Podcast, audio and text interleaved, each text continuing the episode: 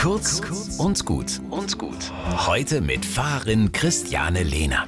Gleisarbeiten. Ich muss raus in Eberhardshof und auf dem Gleis gegenüber in die U-Bahn aus Fürth einsteigen, die nach Nürnberg weiterfährt.